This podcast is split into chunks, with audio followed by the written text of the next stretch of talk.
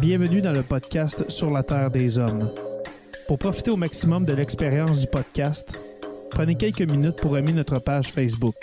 Vous pouvez aussi nous suivre sur Twitter au Sur la Terre des Hommes podcast et sur Instagram au Sur la Terre des Hommes podcast. Si vous possédez un iPhone, prenez une minute pour nous laisser un avis. Ainsi, vous allez faire grimper le podcast dans le moteur de recherche. Finalement, si vous voulez encourager Sur la Terre des Hommes et obtenir des épisodes exclusifs, vous pouvez contribuer monétairement sur la plateforme patreon.com.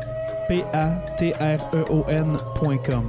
Recherchez sur la Terre des Hommes et pour seulement 2 par mois, vous y aurez droit. Le podcast peut désormais débuter. Bienvenue sur la Terre des Hommes.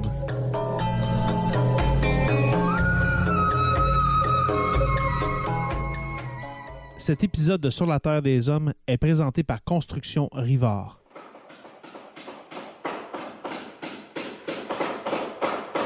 La rénovation et la construction, ça passe par la science du bâtiment et de vraies maisons éco-énergétiques. Un des seuls en Abitibi-Témiscamingue qui construit des maisons Novo Climat et Prénet Zéro. De la fondation à la finition d'escalier, ils font tout. Construction avec un S rivard.com ou contactez-les au 819 279 6181.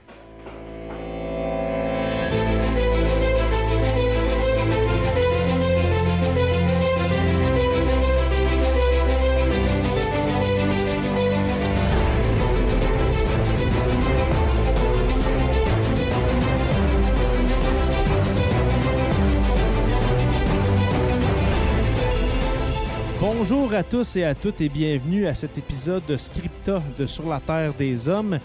Il y a un peu plus d'une semaine, eh bien, euh, est décédée Denise Bombardier. Denise Bombardier qui ne, laissait personne indifférent, euh, que ce soit du bon ou du mauvais côté. Ça, je vous laisse en juger. On a entendu dans les différents médias un extrait, un court extrait d'à peu près, je vous dirais, 45 secondes, une minute, où est-ce que Denise Bombardier euh, était invitée à l'émission Apostrophe de, Bernard Pivot en 1990. Euh, je crois que c'était en mars 1990. Et puis Denise Bombardier se retrouvait face à face euh, avec Gabriel Matineff et plusieurs autres auteurs du milieu français. Et puis, M. Matineff était là pour euh, parler de son livre et puis en discuter avec les différents invités. Euh, sur le plateau d'Apostrophe, il, y avait, il devait y avoir avec M. Euh, Bernard Pivot quelques cinq, six personnes. Et puis, on, rit, hein, on jase, on, on, parle du livre, etc. Mais le problème avec le livre de Gabriel Matineff qui s'intitulait Amour décomposé, eh bien, c'était un livre où il faisait étalage de ses nombreuses conquêtes euh, avec, euh, ben, dans fond, de nombreuses conquêtes euh, adolescentes, avec des adolescentes de 14, 15, 16 ans, qui aujourd'hui a très mal vieilli. Parce que faut dire que à cette époque-là, le milieu littéraire parisien, plus précisément, oui, le milieu littéraire parisien, eh bien, c'était pas chose courante, mais c'était quand, des gens avaient des relations comme ça avec euh, de jeunes adolescentes, eh bien, c'était quasiment accepté. Et puis Denise Bombardier qui arrive euh, du Québec, où est-ce que les, valeurs sont vraiment pas les mêmes, ou en tout cas les, les pratiques ne sont vraiment pas les mêmes. Elle l'explique d'ailleurs dans l'extrait. Eh bien, elle confronte solidement Gabriel Masneff ou, est-ce qu'elle le traite justement de monsieur qui attire, euh, qui, elle le compare à un monsieur qui attire des enfants avec des bonbons, et puis ça jette un froid dans le panel présent. Euh, de Bernard Pivot. Alors, euh, je sais que c'est un extrait, comme j'ai dit tantôt, je sais que c'est un extrait qui a beaucoup roulé dans les médias suite au décès de Madame Bombardier mais je voulais euh, en faire profiter les auditeurs de Sur la Terre des Hommes. Si jamais vous l'avez manqué, euh, je sais qu'on a beaucoup euh, d'abonnés. en France, en Belgique, etc., qui peut-être pour eux, ça semble lointain, cette confrontation entre, entre Denise Bombardier et Gabriel Massineff. De mars 1990. Et puis, justement, comme j'ai dit tantôt, je voulais que ça fasse partie un peu des scriptas euh, de Sur la Terre des Hommes. Alors, je vous laisse l'intégrale. J'ai réussi à trouver l'intégrale euh, sur YouTube. Alors, voici l'intégrale de l'émission Apostrophe de mars 1990 avec Denise Bombardier et Gabriel Matzneff. Seulement de leur apprendre qu'il faut éviter le sida ou qu'il faut éviter oui, ça, c'est un, mot, un enfant. Ils en, vous en parlent beaucoup aussi. Hein. Oui, alors non, non, mais c'est très bien. Je ne suis pas tout, à fait d'accord avec, euh, avec la, partie que vous avez écrite, parce que c'est vrai que, et, là je reviens quand même à ma surprise entre ce que vous êtes et ce qu'il y a dans le livre. Mm. Parce que quand on vous voit, on se dit c'est lumineux. Mais ce, que j'ai lu dans le livre, c'est plutôt une conception de l'amour assez, assez installée. Et je ne pense pas que ce soit ça du tout qui fasse rêver. Et qu'en fait, je crois que si on a à nouveau envie de fidélité, c'est dans sa dimension aventure. Bien sûr. Et, Mais c'est une aventure, non pas le côté installé que j'ai retrouvé un peu en, filigrane. Quoi. Et, je suis d'autant plus étonné que ce n'est pas ce que vous êtes. Oui. Euh... ce que vous avez dit tout à l'heure est fondamental, c'est que c'est fou, la fidélité, et c'est pour ça qu'elle rend possible la composante passionnelle de l'amour.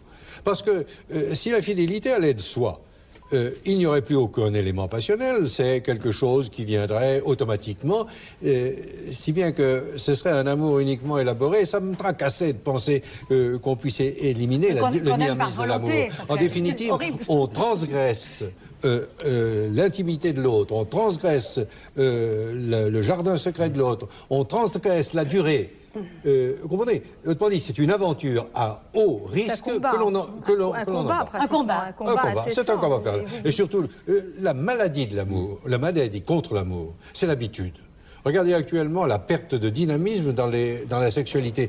Euh, dans les 400 interviews qu'on a posées, qu'est-ce qui passe en premier? C'est la tendresse, la fidélité, et puis prof, la sexualité passe en troisième plan. et on voit un peu partout, on dit il n'y a plus de mecs. Parce que c'est devenu banal. Autrement dit, tant qu'il n'y a pas un certain espace entre l'immédiat de la satisfaction, euh, on perd le temps du désir.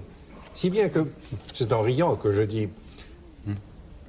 nous pensons qu'il n'y a que les amoureux pour bien faire l'amour.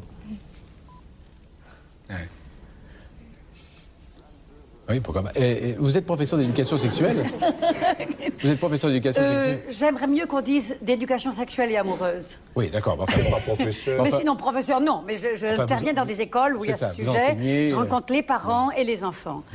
Et je trouve ça merveilleux. Et maintenant, on le fait toutes les deux ensemble. Ah, vous, le faites Mais bien sûr, mais bien ah sûr. C'est-à-dire, au début, je le faisais parce que j'étais étudiant en médecine et qu'on me demandait de venir ah expliquer ça. Puis ensuite, avec le travail euh, chirurgical, Denise a pris le relais. Et depuis que nous sommes à la retraite, savez-vous que nous sommes enfin mariés? Cette merveilleuse retraite, on, est enfin mariés. Il y avait le métier, il y avait les enfants, et euh, depuis 40 et quelques années, on attendait ce moment-là. Ah, ben, et ça y est. Donc c'est la victoire. Absolument. C'est pas la victoire. Vous, êtes en train de donner envie à des gens de, prendre leur retraite avant l'âge. Absolument. Euh. Bien, alors, euh, Gabriel Matzneff, qui est en face de vous, s'il y a un vrai, véritable professeur quand même d'éducation sexuelle, c'est quand même, euh, c'est quand même Gabriel Matzef parce que euh, il donne volontiers des cours et en payant de, sa personne.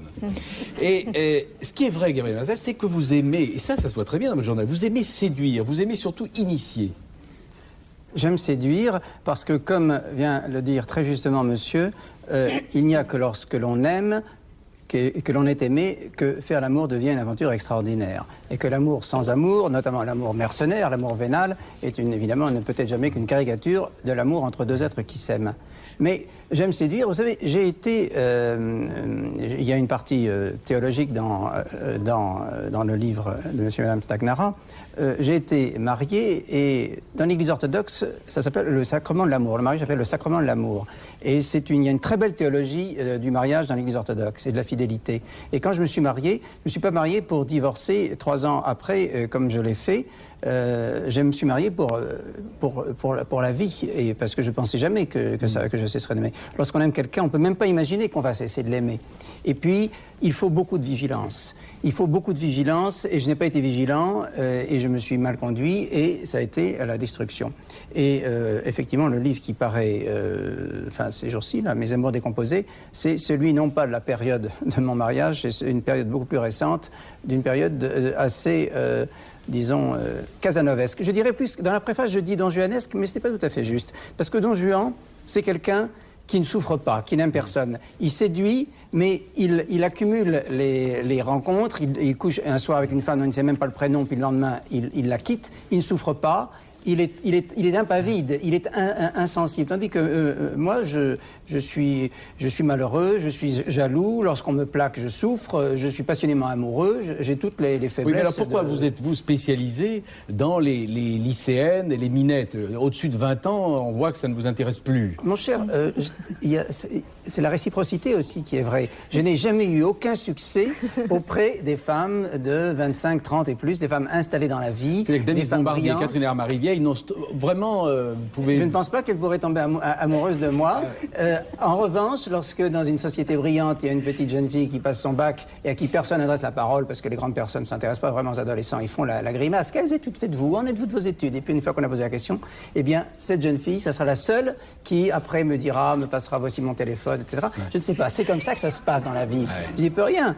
Et puis, j'aime bien. Euh, j'aime bien aussi, je trouve que quand on a dans sa vie quelqu'un qui n'est pas encore durci par la vie, une femme qui a déjà eu beaucoup d'hommes dans sa vie, beaucoup de désillusions, parce que comme les hommes sont en général soit euh, des égoïstes, soit des lâches, les femmes ne peuvent que se durcir, n'est-ce pas? Euh, Et donc, euh, je préfère avoir dans ma vie des gens qui ne sont pas encore durcis, qui sont plus gentils. une fille de, très jeune est plutôt plus gentille, même si elle devient très très vite hystérique et aussi folle que quand elle sera plus âgée. Mais elle est quand même plutôt plus gentille que, que des femmes plus... Oui, mais alors pourquoi les collectionner autant? Oh, je, je, prends de votre livre. quelle bousculade à ma porte et dans mon lit Un peu plus loin. Au reste, mon lit est déjà plein, j'affiche complet. Un peu plus loin. Je suis archi-comble. Plus loin, j'ai présentement 12 maîtresses régulières que je dois honorer. Et, bon, j'ai des amis qui vous connaissent qui disent que vous n'inventez rien, que c'est tout à fait exact. Euh, j'ai une écurie de jeunes amantes. C'est-à-dire qu'on voit votre vie, c'est incroyable. C'est-à-dire que, euh, alors vous devez mentir, le téléphone, euh, pour pas qu'elle se rencontre, vous faites l'amour le matin, l'après-midi, le soir. Vous avez une santé extraordinaire. Ah, vous avez une santé extraordinaire. Oui, c'est un phénomène. Mais en fait, il y a quand même ces, filles ne sont absolument pas interchangeables. Marie-Elisabeth, Anne, Marie-Laurence, Marie-Agnès qui sont là existent. Elles existent d'ailleurs presque comme des personnages de romans, je veux dire. Elles ont leur caractère, elles ont leur tempérament, elles sont les unes sont, sont pleines de drôleries. Marie-Elisabeth, à qui le livre est dédié, est une fille pleine d'esprit qui m'envoie dans la figure des, vérités et que je note avec délice parce qu'elles sont extrêmement justes et, spirituelles. Et ce sont des liaisons durables. Euh, Marie-Elisabeth, je l'ai connue euh, quand elle avait 15 ans. Euh, là, elle, en a 20 ou 22 quand, à ce livre. Elle est, toujours dans ma vie. C'est pas des filles d'une nuit. Durable et je souffre de, de ne pas. J'aimerais j'ai la nostalgie de la fidélité. D'ailleurs, je le dis à plusieurs reprises dans ce livre, que je suis beaucoup plus heureux dans les périodes de ma vie. Vous, êtes quand même un collectionneur de minettes. Et, et, et alors, par exemple, d'ailleurs, vous faites des bilans de temps en temps. Forme éblouissante, donc, et mes amours en témoignent. La conquête en trois jours consécutifs de trois inconnus, dont deux vierges, Marie-Agnès, Aude et cette Brigitte S, euh, avec qui j'ai fait l'amour de toutes les façons, quasi sans interruption. Un peu plus loin. Récapitulons.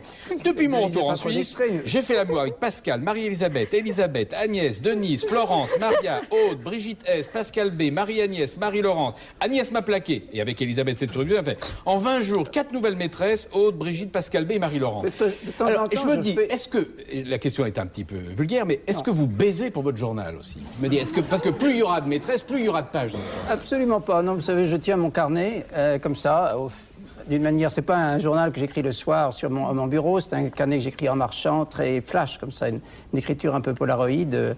et euh, donc, euh, ce sont des notations. Je note pour fixer le moment qui passe, parce que je, c'est le sens du livre. Vous savez, c'est les vers de Baudelaire qui ont donné mon titre.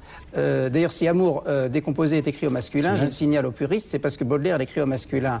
Alors, ô ma beauté, dites à la vermine qui vous mangera de baisers, que j'ai gardé la forme et l'essence divine de mes amours décomposés. Et c'est parce que je veux lutter contre l'oubli, j'ai horreur de l'oubli, j'ai horreur des gens qui tournent la page, qui renient les êtres qu'ils ont aimés, euh, qui, qui affectent de ne pas se souvenir de, tout ce qu'ils ont vécu, que moi je note, j'ai la mémoire pour les autres, notamment pour les personnes qui m'ont aimé et qui pourraient m'avoir renié aujourd'hui. Alors je note, c'est une impression de vaincre la mort, c'est une peut-être une illusion. Monsieur mais... qu'est-ce que... moi ça me donne l'impression de continuer le huis clos de Sartre, parce que si vraiment on était obligé un jour d'épouser votre personnage avec euh, la faible constitution qui est sans doute la nôtre. Vous imaginez euh, la prolongation infernale que ça la représenterait c'est effarant. Euh, dans Huit clos, Sartre dit nous sommes comme des chevaux de bois. Il y a un aspect un peu circulaire dans, vos deux années là, de, de confidence. tous les jours, ça recommence, tous les jours, ça recommence, et il faut prêter, donner de sa personne. oui, mais ça lui plaît beaucoup. Ah, mais je ne dis pas. Mais je dis que c'est Ça me plaît, mais parfois, parfois je suis pas. C'est pas le livre d'un homme heureux, c'est le livre d'un homme souvent finalement assez seul, qui, je parle souvent de suicide, de, désespoir. C'est pas le livre d'un d'un type qui est... Enfin bref. Non, c'est pas le livre de quelqu'un qui ne se pose aucune question, en tout cas. Bah oui, mais enfin, euh, vous êtes écrivain, donc je veux dire, un écrivain, il se pose quand même des, des, des, questions, c'est évident. Mais c'est vrai qu'il y a... Euh, oui, Denise Bombardier. Oui, écoutez, moi je crois que je, je vis actuellement sur une autre planète. Parce que j'arrive d'un continent où il y a un certain nombre de choses auxquelles on croit. Nous sommes à la fin du XXe siècle. Nous défendons les droits de la personne, les droits à la dignité, le droit à l'intégrité des personnes. Et une des choses que l'on défend maintenant, parce qu'il y a une charte du droit des enfants, c'est le droit des enfants et des jeunes à être des jeunes et on les protège. Moi, M. Maznev me semble pitoyable. Ce que je ne comprends pas, c'est que dans ce pays, et je le comprends parce que la littérature a une sorte d'aura ici, c'est que dans ce pays, la littérature, entre guillemets, sert d'alibi à ce genre de, de confidence. Parce que ce que nous raconte M. Maznev dans un livre qui est, très ennuyeux, parce que, parce que la répétition est extrêmement ennuyeuse, le livre finit par nous tomber des mains, c'est. Madame, ne devenez pas agressive, n'est-ce pas Devenir agressive comme ça dans une émission.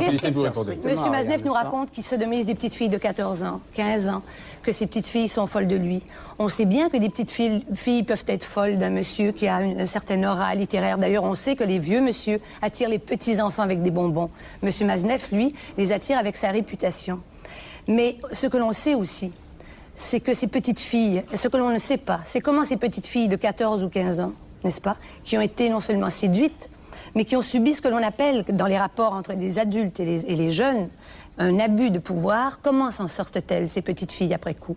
Moi, je crois que ces petites filles-là sont, sont, flétries. Et la plupart d'entre elles flétries peut-être pour le restant de leur jour. Tout ça semble, semble bien... Euh, tout ça est enveloppé, bien sûr. Mais je crois effectivement que quand on parle, quand on veut dénoncer l'apartheid quelque part, quand on veut dénoncer la torture ailleurs, quand on veut dénoncer la violation des droits des gens. Et à la fin du XXe siècle, comme je dis, on en est rendu là. Je crois qu'on ne peut pas défendre ça. Et moi, je ne comprends pas comment on peut publier des choses Madame, comme ça. Gabriel Masneff. heureusement pour vous que je suis un homme courtois parce que vraiment, euh, je trouve insensé de parler de comme vous venez de le faire. Ah, je suis sûr que vous trouvez ça insensé, vous. Ça, j'en suis convaincu. Vous n'avez pas lu mon livre, vous l'avez feuilleté. Dans ce livre, il y a des rencontres d'amour, de séduction réciproque. Je, euh, je ne suis pas du tout, je suis le contraire d'un macho, d'un type qui force qui que ce soit à faire quoi que ce soit. Et ce sont, je me permets de vous rappeler, des amours durables. Toutes les, les jeunes personnes qui sont là sont restées dans ma vie et m'ont aimé, et peut-être certaines même encore, pendant de très nombreuses années et euh, vous insistez, est-ce qu'il y a beaucoup, la plupart de ces jeunes filles d'ailleurs, euh, non, il n'y a pas une jeune fille de 14 ans, il y a des jeunes filles qui, ont deux ou trois ans de plus, qui ont tout à fait l'âge de vivre des amours.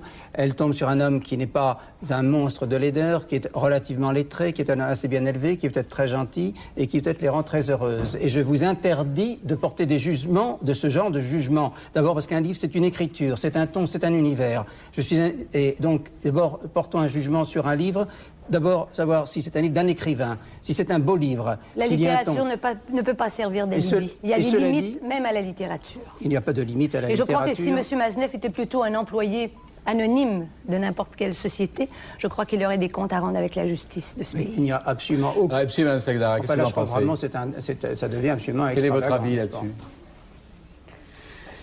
Moi, je reste impressionné par l'aliénation que représente il y a une sorte de fascination, il y a un aspect démoniaque, mais euh, que, dans lequel il y a un certain plaisir, vraisemblablement. Mais euh, ces filles, on ne peut pas les empêcher de subir une certaine fascination.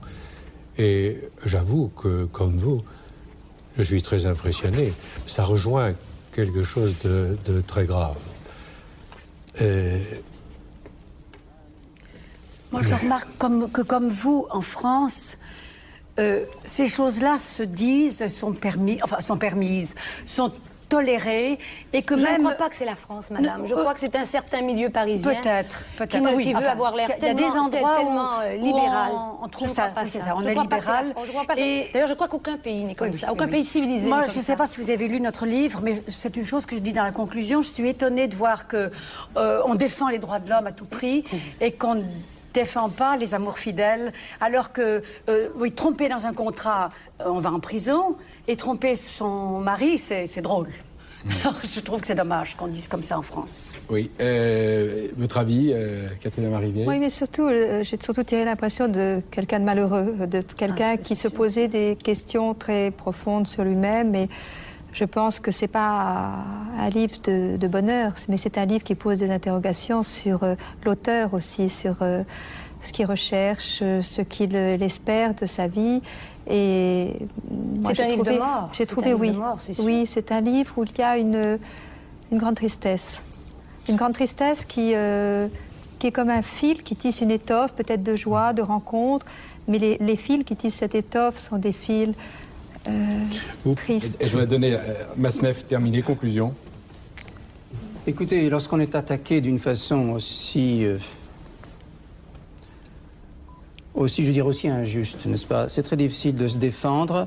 Je dis dans ce livre, c'est une période. Je, euh, le journal, j'ai eu des périodes de grande fidélité dans ma vie, de constance et où effectivement j'étais beaucoup plus heureux que dans ces périodes de dispersion casanovesque. Mais euh, les termes euh, qu'a euh, employé ma voisine de droite, je les trouve inadmissibles, je les trouve injustes surtout, et il prouve qu'elle n'a vraiment pas lu mon livre, elle l'a feuilleté, n'est-ce pas? Et quand j'écris au cours de ces 48 heures, j'ai mesuré l'absurdité et l'horreur de ma dispersion amoureuse. Moralement, c'est honteux, minable. Et sensuellement, c'est le contraire de ce qu'il faut faire. J'étais 100 fois, mille fois plus heureux que je ne le suis aujourd'hui, à l'époque où j'étais fidèle à Francesca, ne faisais l'amour qu'avec elle, à notre rythme intime et passionné. Et euh, on pourrait trouver bien des passages comme ça dans ce livre. C'est un livre véridique, c'est un journal oui, mais est-ce que vous ne faites pas du tort, justement, en faisant quand même, dans ce livre, des palmarès de temps en temps Je, note dans mon journal, sans penser, je note, oui, je me fais du tort sans doute. Peut-être que pour faire plaisir à madame, il faudrait que je me tire une balle dans la tête sur, euh, en public euh, sur cette scène, n'est-ce pas? Comme Mishima se suicide en public, je ne le ferai pas. Mais vraiment, je trouve que euh, ce n'est pas extrêmement très honorable, chère madame. de, de, profiter d'une émission en direct pour venir insulter un, écrivain et d'une manière aussi légère et aussi grossière. C'est tout ce que je puis dire. Cela dit, c'est euh, le public qui lira et si ce livre est encore lu dans, dans, X années, ça sera grâce à son écriture, à son style, parce qu'un écrivain, c'est d'abord une écriture. Et, euh, et, avant de porter des jugements moraux sur un livre, on apporte d'abord des jugements esthétiques et artistiques. On ne le dit pas assez, il faudrait peut-être le rappeler aussi ici dans cette émission littéraire. Voilà, euh, on termine la polémique là-dessus. Bien.